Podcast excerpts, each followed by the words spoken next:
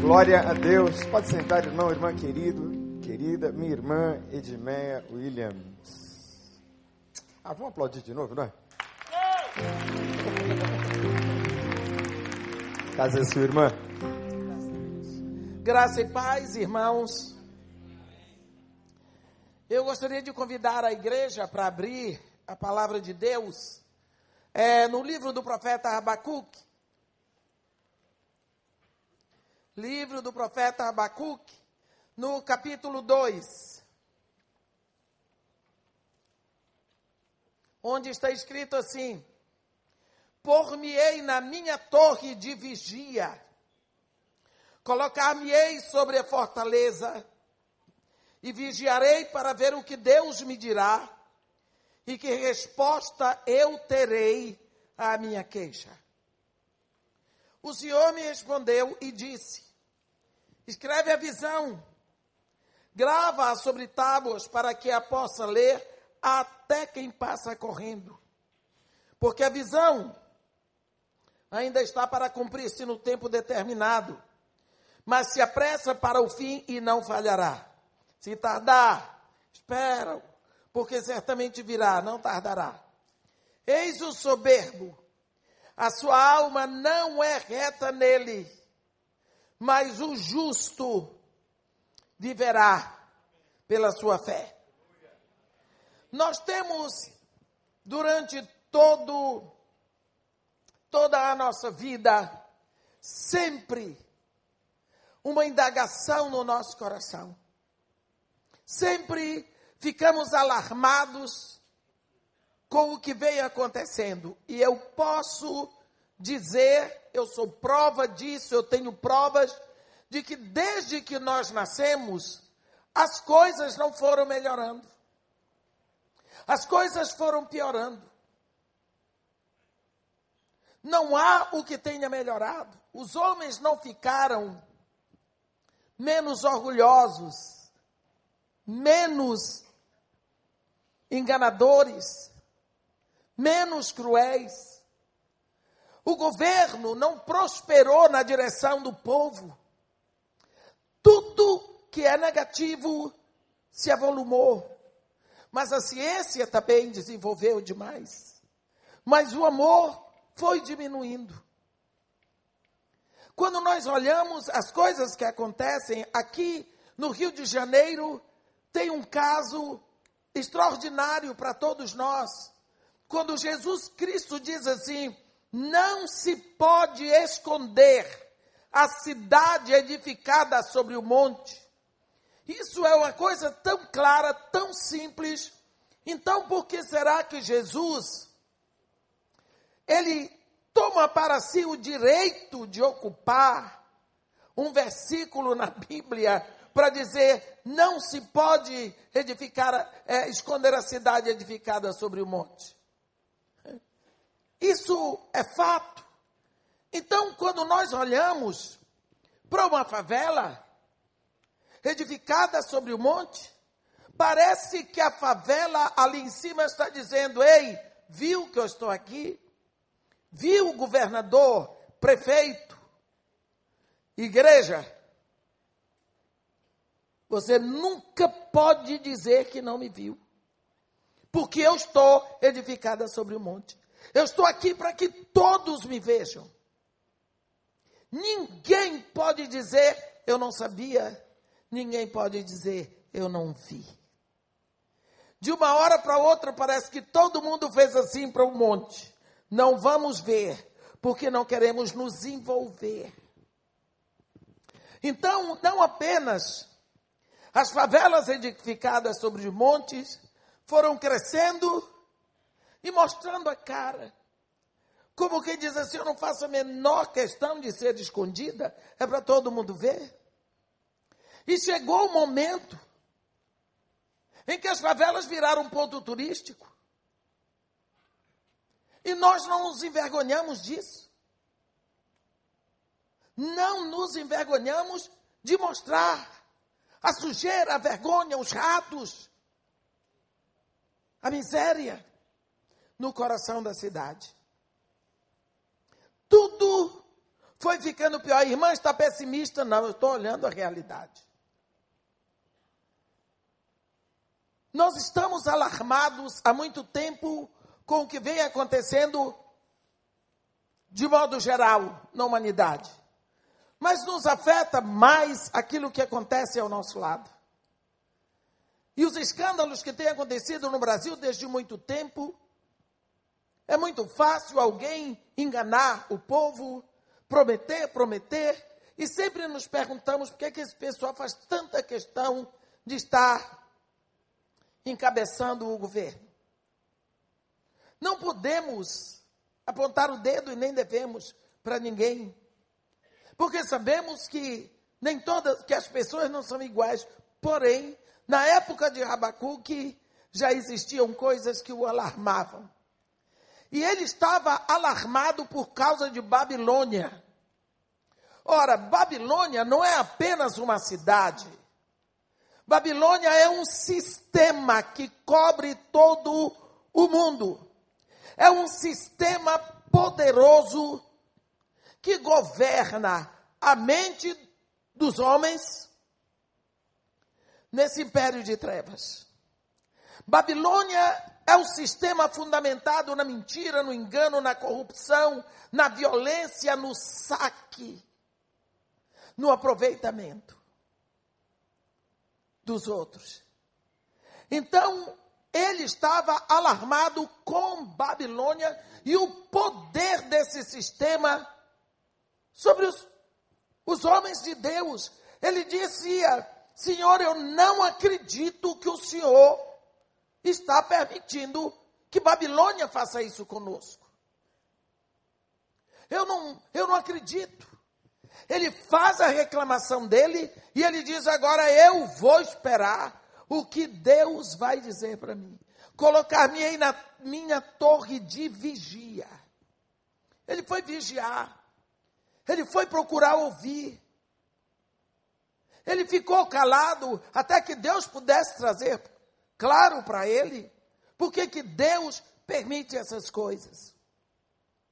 E o profeta diz assim: E Deus me falou.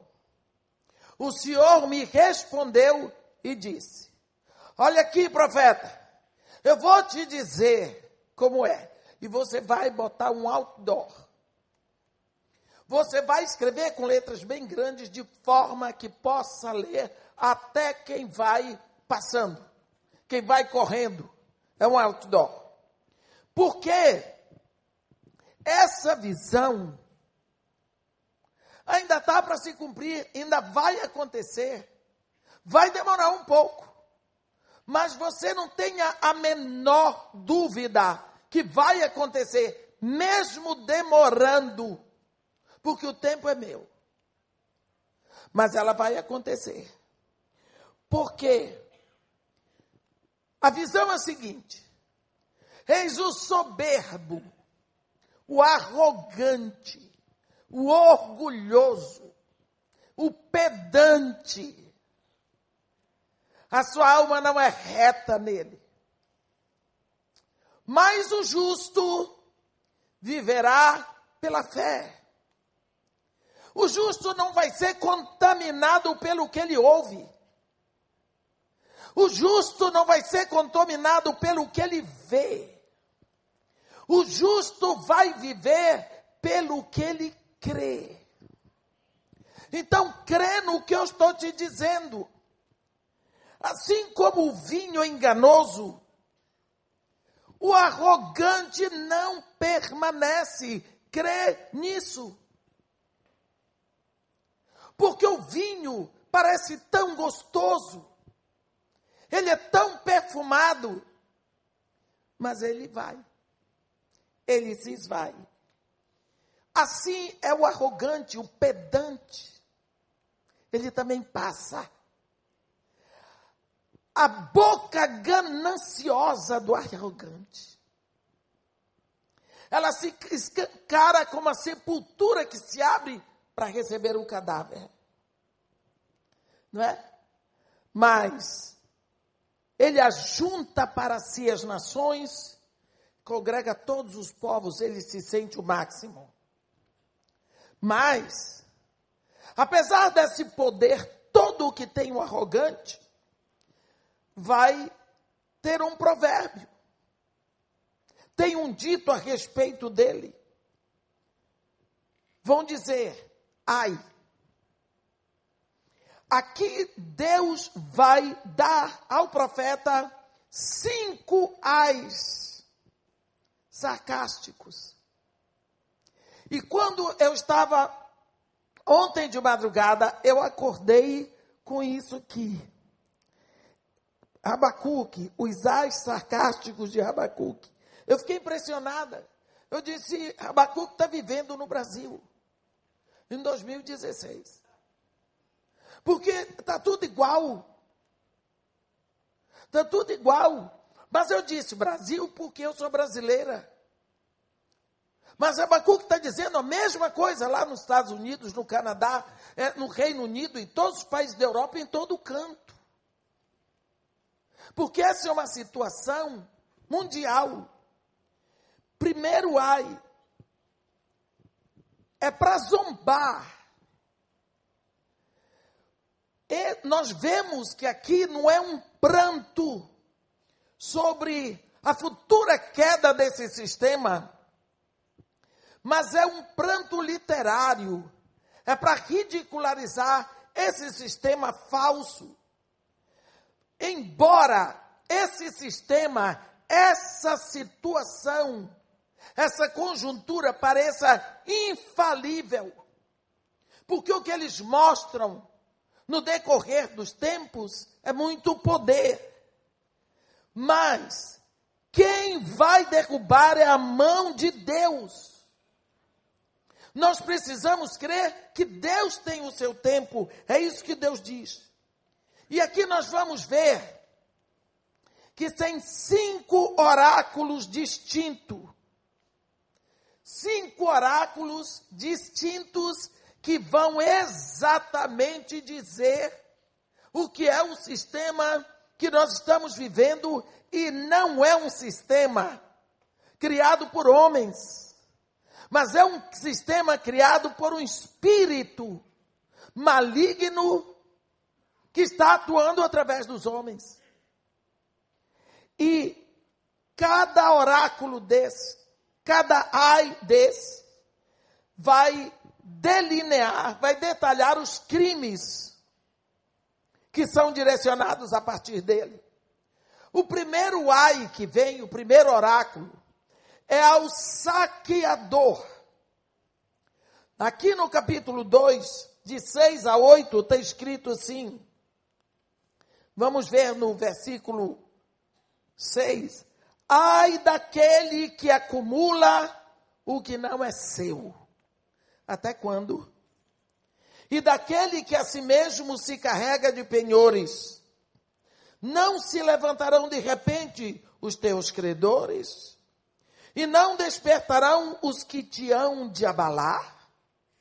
Tu lhes servirás de despojo Visto como despojaste as muitas nações, todos os mais povos te despojarão a ti, por causa do sangue dos homens e da violência contra a terra, contra a cidade e contra todos os seus moradores. Então aqui nós vemos que a primeira grande audácia do arrogante é que ele saqueia ele saqueia. Aqui vem um tom de desprezo. As palavras que o profeta usa aqui indicam que esse sistema serve de lição para aqueles que ultrapassam os limites estabelecidos por Deus. Porque de uma hora para outra, o mundo parece totalmente esquecido de Deus o mundo aplaude aqueles que fazem o que Deus disse para não fazer. De uma hora para outra, eles encontram um meio de negar, de ridicularizar a igreja, de ridicularizar a nossa fé. Todas as vezes que nós encontramos uma sociedade assim, nós vemos que ela não tem como base a verdade, nem a integridade e nem a justiça. Logicamente, ela não tem um fundamento seguro, ela vai cair. Por isso, o mundo é um mundo caído. Por isso, o mundo jaz no maligno. Porque o alicerce dele é apodrecido. Então, o saqueador, aqui, é aquele que adquire bens desonestamente. É aquele que usa de meios desonestos para enriquecer. E o que mais nós temos visto, de uma hora para outra, parece que só tem desonestidade. Para todos os lados que olhamos. É a desonestidade. São pessoas que enriqueceram de forma desonesta, saqueando, roubando, enganando, olhando com os olhos cheios de ganância para aquilo que não era deles, e tomando, sempre estendendo o braço e abrindo a mão para aquilo que não é dele. Ora, se eu estou tirando do que não é meu, vai faltar para alguém. Hoje nós vemos o grito das pessoas nas filas. Nós vemos de uma hora para outra a Europa que saqueou tanto o Oriente, saqueou a Índia, saqueou países da África e, e da Ásia por aí, e se enriqueceu de uma hora para outra. Não adiantou, porque esse povo está vindo está entrando para saquear o que foi saqueado deles. De uma hora para outra, a Europa entra numa confusão. Não adianta, meus irmãos. Quando você olha do ponto de vista da ótica da justiça e da verdade, à luz da palavra de Deus, a Europa está na escuridão completamente na escuridão. O Evangelho de Jesus Cristo sucumbiu. Aqui e ali existe uma luz de alguns loucos que se dedicaram a ir para lá para pregar o Evangelho da verdade.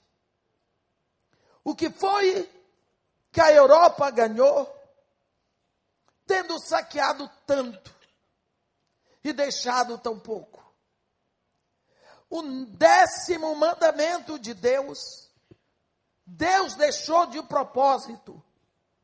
O décimo mandamento não cobiçarás. Porque Deus coloca a cobiça como décimo mandamento. Porque a cobiça é o aglomerado de todos os pecados. E a pessoa que saqueia, ela tem a cobiça não é? Ela tem a cobiça, ela quer para ela. Não importa quem vai ficar sem. Primeiro, esse oráculo se dirige àqueles que adquiriram bens que não são seus por meio de roubo ou mediante a fraude.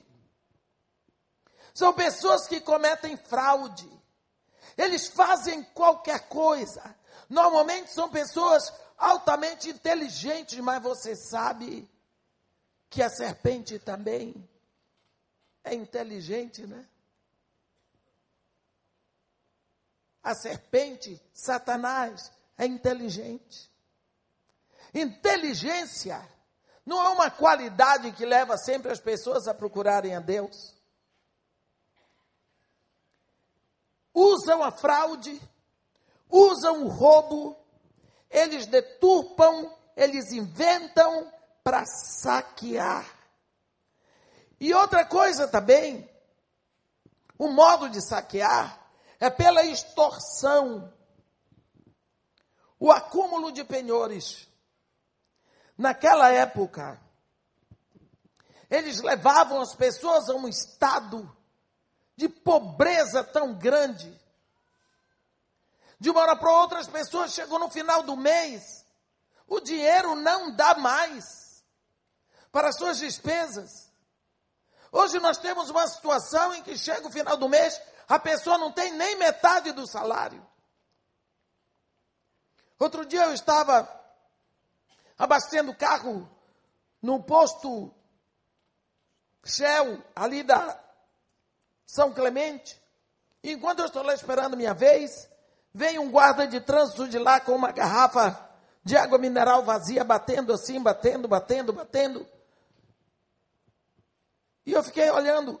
Aí ele falou com o rapaz e foi lá na, na torneira para encher a água, para botar água. Eu disse para o rapaz, para o frentista, essa água, isso é para ele beber. Eu disse, mas ele não bebe água mineral? Irmã, até a comida dos policiais, nós estamos aqui dando, porque não tem. Não tem água para beber, não tem comida. Chega no final do mês, não tem. Isso leva a pessoa a se encher de penhores, a acumular dívidas. Porque tem gente aí tomando dinheiro emprestado para pagar a luz para não ser cortada. Outro está tomando dinheiro emprestado para comprar remédio. Chega um momento que quando ele receber alguma coisa, já não é mais dele. E isso é altamente perigoso. Naquela época de Rabacuque, isso era tão frequente, pela falta de pagamento, que às vezes se fazia prematuramente uma promessa de pagamento sem levar em consideração a necessidade do endividado. O endividado tinha que assinar um pagamento muitas vezes. Ele se entregava como escravo para pagar a dívida. O pobre se entregava como escravo. Ora, o que é que está acontecendo hoje? O profeta estava alarmado. E vem o primeiro ai, exatamente sobre esse tipo de roubo. Quantas vezes o caráter odioso da extorsão, meus irmãos, é indicado com um grande e apavorado até quando que o profeta grita aqui ai daquele que acumula o que não é seu. Até quando? Até quando nós vamos viver para ver isso tudo? E Deus está dizendo aqui ó vai ter um fim no tempo determinado. Tudo se encaminha para lá. O arrogante, o soberbo, a alma dele não é justa, não é reta nele, mas o justo viverá pela sua fé. Crê no que eu estou dizendo. Isso vai ter um fim no tempo determinado. Se encaminha para lá. Mas por que é que Deus dá tanto tempo para isso? Deus separou 400 anos para o povo descendência de Abraão sofrer no Egito. Porque ao mesmo tempo Deus dava 400 anos para o Egito maltratar. E Deus dava 400 anos para os amorreus. Ele diz porque ainda não se encheu a medida da iniquidade dos amorreus. Então Deus dá um tempo para todo mundo, ninguém pode se queixar. Então o primeiro ai do profeta aqui é para o saqueador, mas o segundo é para o conspirador. Ai da versículo 9. Ai daquele que ajunta em sua casa bens mal adquiridos, para pôr em lugar alto o seu ninho, a fim de livrar-se das garras do mal. Vergonha maquinaste para a tua casa, destruindo tu a muitos povos pecaste contra a tua alma. Porque a pedra clamará da parede e a trave lhe responderá do, do madeiramento. Esse ai contra o conspirador, aqui está sendo condenado não apenas a exploração que visa o ganho pessoal, mas também o engrandecimento da pessoa, o engrandecimento do nome dele como nação, ou como uma grande família. Quando a pessoa se engrandece não apenas por ter o dinheiro, mas por ser uma pessoa destacada, superior. Ele conspira. Ele tem um grupo, ele faz conluios, ele tem um, uma gama de gente em volta dele que o adoram. Ele se segura naquele povo. Nós acabamos de ver isso aqui no Brasil. Tem gente que cegamente apoia um soberbo desse, um ganancioso desse. Uma pessoa assim, tem pessoas que apoiam e ficam ali sofrendo. Eles, ex, eles exercem um fascínio sobre pessoas fracas, na mente corrompida também. Mas Deus aqui está dizendo que eles vão acabar sozinhos. Porque eles querem botar a salvo a sua estabilidade num lugar alto. Mas eles, a Bíblia está dizendo aqui, que nesse momento eles estão colocando no caminho da desgraça toda a sua família toda a sua casa, porque ele está conspirando, ele está querendo ser um sujeito invulnerável, não é? E com isso, ele vai arrebentar com toda a sua família, em nome da família, para o bem da família. Para deixar um grande nome para a sua família, é que ele acha que está fazendo isso. Vai deixar um nome muito sujo. Vai deixar o um nome enlameado. A descendência vai se envergonhar dele, porque é um conspirador. Ai daquele que ajunta em casa bens mal adquiridos, para pôr em lugar alto o seu ninho a fim de livrar-se das garras do mal. Quando nós vemos isso aqui, nós nos lembramos de tantas histórias na Bíblia. Nós lembramos de um rei, cabeça de uma dinastia, Herodes, que diante de todo mundo sentou-se no trono e queria ser adorado como um Deus. Ele era Herodes. E ali ele morreu todo comido de bicho. Todo comido de bicho. Eu já vi muito pobre morto. Gente que não tinha dinheiro para ser enterrado. Quantas vezes eu já separava o dinheiro para pedindo a Deus que não morra ninguém para eu não ter que comprar caixão. Porque o caixão é sempre uma coisa que está fora da despesa da casa de Marimar, mas eu tinha que guardar porque não tinha e eles iam lá pedir o dinheiro. E eu saía para comprar o caixão. Pobres de maré de si, como a gente costuma dizer, não dá mais para ficar pobre do que mais do que era. Mas eu nunca vi um deles ser comido de bicho. Tinha gente que para enterrar era difícil, porque nem registro de nascimento tinha. Tinha gente que não se sabia o nome, procurou onde tem um filho, precisa do nome do seu pai. Aí eu não sei. Pera lá, deixa eu olhar na minha carteira de identidade para ver o nome do pai, porque só tinha um apelido.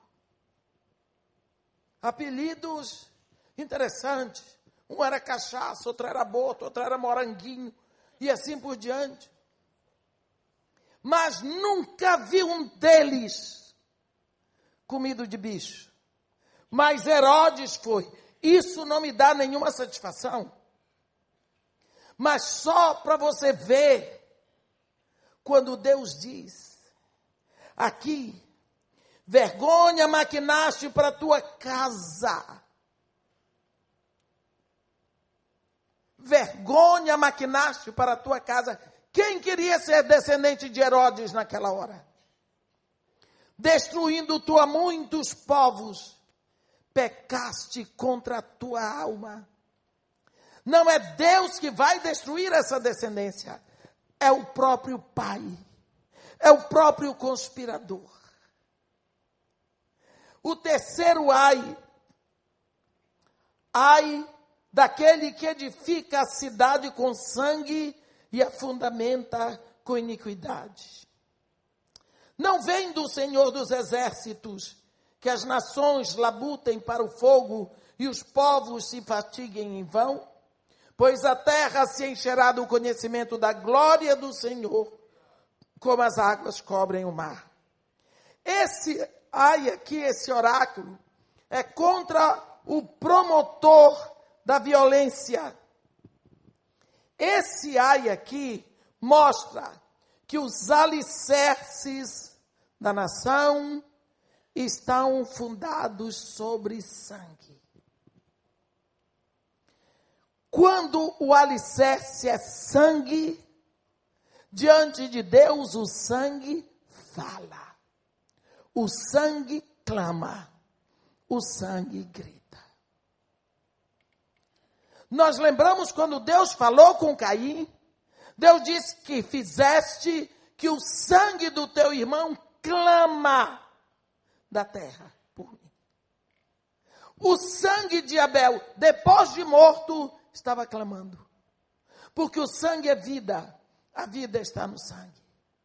Mas Deus já mandou um sangue insuperável para a terra, que também clama da terra aos céus, mas clama por perdão. Clama por perdão. Mas agora, principalmente, a partir de 2015, foi fundado um Estado islâmico só para matar crente. Não é para matar feiticeiro. Não é para matar hindu.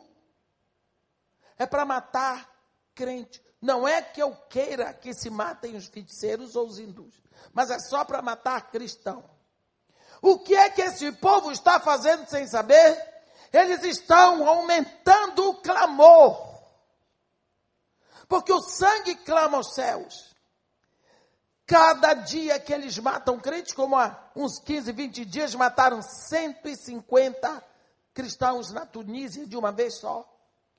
O clamor sobe da terra aos céus, mas é clamor do sangue de filhos de Deus.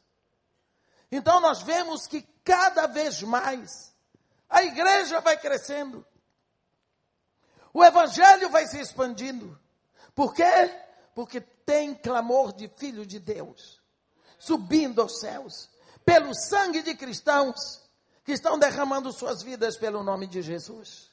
Isso dá, aumenta, fortalece, explode uma esperança maior no nosso coração. Esse ai mostra que os alicerces desse povo está fundamentado sobre sangue. Como são os fundamentos do Brasil? Sangue de índios derramados pela violência dos europeus. Sangue de negros derramado pela violência e o saque dos europeus. Aqui. Roubo, saque, violência, morte. Tudo isso levou esse povo a ignorar os gritos de dor, a necessidade e principalmente a vontade de Deus. Será que Deus vai deixar esta nação caminhar faceira, quando depois de tudo isso consagra uma nação a uma madroeira. Porque o Brasil, segundo eles, não tem um senhor, tem uma senhora, uma ficção. Então o Brasil está sofrendo. Porque do ponto de vista espiritual, tem um nó. E o nó traz a violência, o saque. Até hoje se matam cristãos nesta terra. Até hoje se aplaudem aqueles que fazem o que Deus disse para não fazer. As formas utilizadas aqui mostram as características daqueles que as realizam. Pois não vem do Senhor dos Exércitos que as nações labutem para o fogo e os povos se fatiguem em vão. Mas aqui vem um grito, no meio do horror e da dor. O profeta dá um grito, um grito de fé, um grito para o futuro, numa visão, mas a terra se encherá do conhecimento da glória do Senhor, como as águas cobrem o mar. Os ais dele são crebados por esse grito escatológico.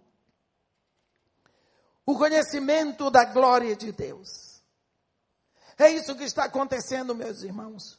Contra a vontade do saqueador, contra a vontade do roubador, contra a vontade do conspirador, contra a vontade do promotor da violência, Deus está levantando a sua mão, estendendo, desdobrando o seu braço, e nós temos certeza que Deus está dizendo: chegou a hora. E Deus está trazendo à tona o que está nos alicerces da nação. Porque desde que o Brasil foi fundado como nação, o saque impera nesta nação. A violência impera nesta nação. E a conspiração. Quantos brasileiros se levantaram com pressa de fazer alguma coisa e foram mortos? Brasileiro é muito bom, ele não mata presidente, mas ele leva o presidente a um ponto que ele se suicida. É? E depois fica assim: foi suicídio, não foi, para o resto da história. É, é uma situação babilônica. O quarto ai. É o quarto ai. No versículo 15. É o ai do depravador. Ai daquele que dá de beber ao seu companheiro, misturando à bebida o seu furor e que o embebeda para lhe contemplar as vergonhas. Serás fartos do opróbio em vez de honra. Bebe tu também e exibe a tua incircuncisão. Chegará a tua vez de tomares o cálice da mão direita do Senhor e ignomínia cairá sobre a tua glória. Nós vemos aqui que esse sistema e todas as pessoas que bebem e que se alimentam desse sistema é levar o seu companheiro. Aqui é a pessoa que confia em você. É a pessoa que lhe ajuda é a pessoa que lhe serve, é a pessoa da qual você tira proveito. Chega a hora que você quer levar essa pessoa a depender mais de você, para que você a possa humilhar e dizer: se você abrir a boca, eu entrego você. Aquele diz: você pega o seu companheiro, dá bebida forte, incentiva a beber, até que ele fica bêbado e ele pode tirar a roupa. Porque isso Na época de Abacuque era uma grande vergonha. Hoje eu não sei o que é mais vergonha. Hoje as pessoas pagam para poder tirar roupa. Paga adiantado para expor as vergonhas, porque nada mais é vergonhoso. Não é? Nada mais é vergonhoso. Mas aqui significa aquele famoso pecado de Cão. Cão, o terceiro filho de Noé. Né? O pai plantou uma vinha, bebeu vinho, ficou embriagado, tirou a roupa. Eu não sei porquê, mas tirou a roupa. E o filho, o cão, quando viu que o, o, o pai estava sem roupa, foi chamar os dois irmãos para verem, para ver o pai sem roupa. Quer dizer, ele expôs o pai dele. A vergonha. Isso era uma coisa tão séria que Jafé e Sem vieram de costas com cobertor, embrulharam o velhinho, botaram para dormir. Quando Noé, a Bíblia diz, despertado Noé do seu vinho, soube o que ele fez? O filho caçula e acrescentou maldição. Gente, essa maldição é tão séria sobre a descendência de Cão que Noé abençoou duas vezes a Sem, uma vez a Jafé e amaldiçoou três vezes a Canaã, que era o caçula de Cão, do filho que lhe faltou respeito. Essa maldição de Canaã, ela vem dos filhos de Cão. Cuxi, Misraim, Puti e Canaã. Cuxi é a Líbia, Puti é Cuxi Etiópia, Puti a Líbia, Misraim é o Egito, o Canaã é a Palestina. Quando você vê numa guerra que ainda vai acontecer, que é aquela de Gog, da terra de Magog, filho, é príncipe de Ros, de Meseque, de Tubal, você vai ver ali a linhagem de cão todinha expressa naquela guerra. E Deus vai levar todos eles, junto com a Rússia, para os montes de Israel, para morrer tudo lá. A maldição vem de lá do Gênesis. Por quê? Por causa da nudez do pai exposta. Por quê? O pai é o amigo mais próximo. O pai confiou nos filhos. E por isso o pai ficou sem roupa. Como é que você expõe o seu pai, você expõe o seu amigo, você expõe a pessoa a quem você deve, deve, deve honra? É isso aqui. É o depravador ele se aproveita daquela pessoa que deve a ele alguma coisa. E ele busca humilhar essa pessoa. Ele busca tirar proveito dessa pessoa. A pessoa passa a servi-lo sob ameaça.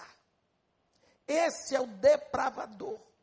Porque ele tem uma coisa com ele que causa vergonha no seu amigo. Não é? Agora, exibir uma pessoa a uma condição dessa é uma falta de respeito tão grande. E qual é o respeito que esses governos têm pelo povo? Nenhum. A nação brasileira está bêbada, já está embriagada do sangue de tantas crianças, de tantos pobres, de tantos velhos, de tantos famintos, de tantos índios, de tantos negros, já está embriagada. E a sua nudez já está gritando há muito tempo. Nós vemos que aqui vem o último ai. E esse ai não poderia deixar de aparecer, porque numa situação dessa não pode faltar a idolatria. Ai daquele que diz à madeira, acorda, e a pedra muda, desperta. Pois o ídolo, pode o ídolo ensinar. Eis que está coberto de ouro e de prata, mas no seu interior não há fôlego nenhum.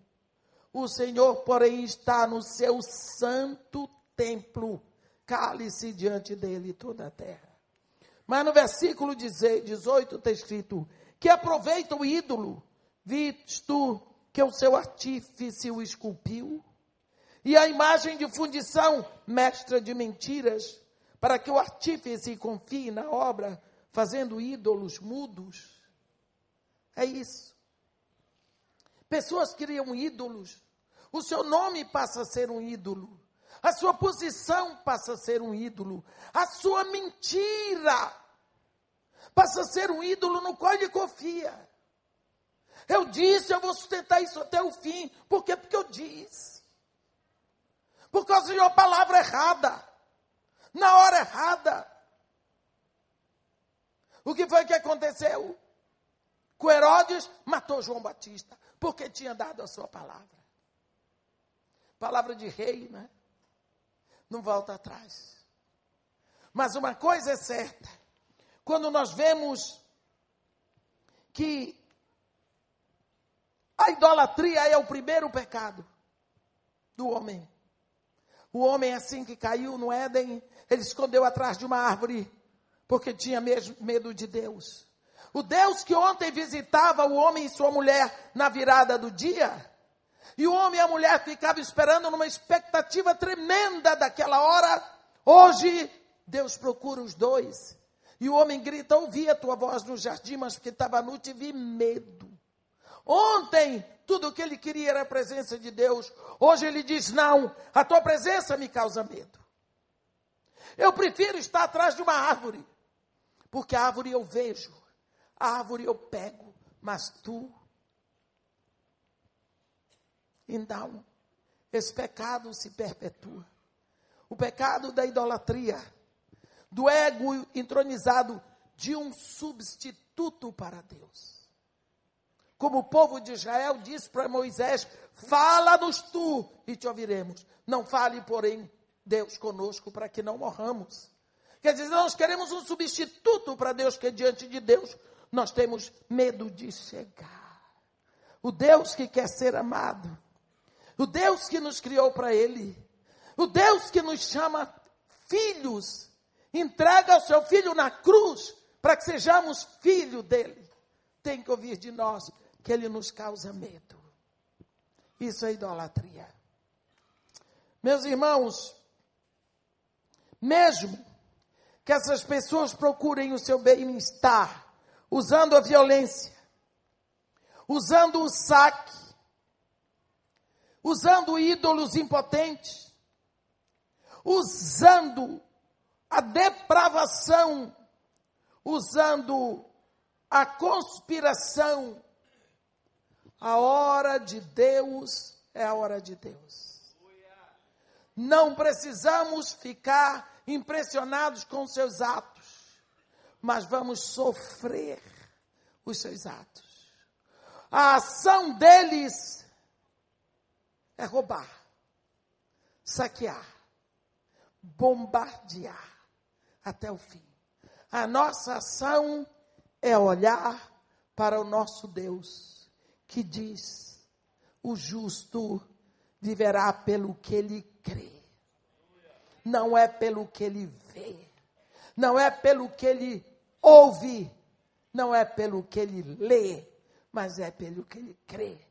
Vamos continuar crendo que o nosso Deus está fazendo uma obra magnífica na nossa nação. Vamos orar, vamos encher essa cidade de oração, de clamor a Deus e vamos promover para o mundo que aqui nesse lugar Deus tem filhos, Deus tem uma noiva, Deus tem uma igreja que se levanta e por causa de nós, Deus e do seu amor por nós, Deus está fazendo uma grande obra aqui. Amém? Que Deus nos abençoe e nos guarde. Que faça resplandecer o seu rosto sobre nós. E tenha misericórdia de todos nós. Amém. Me perdoe.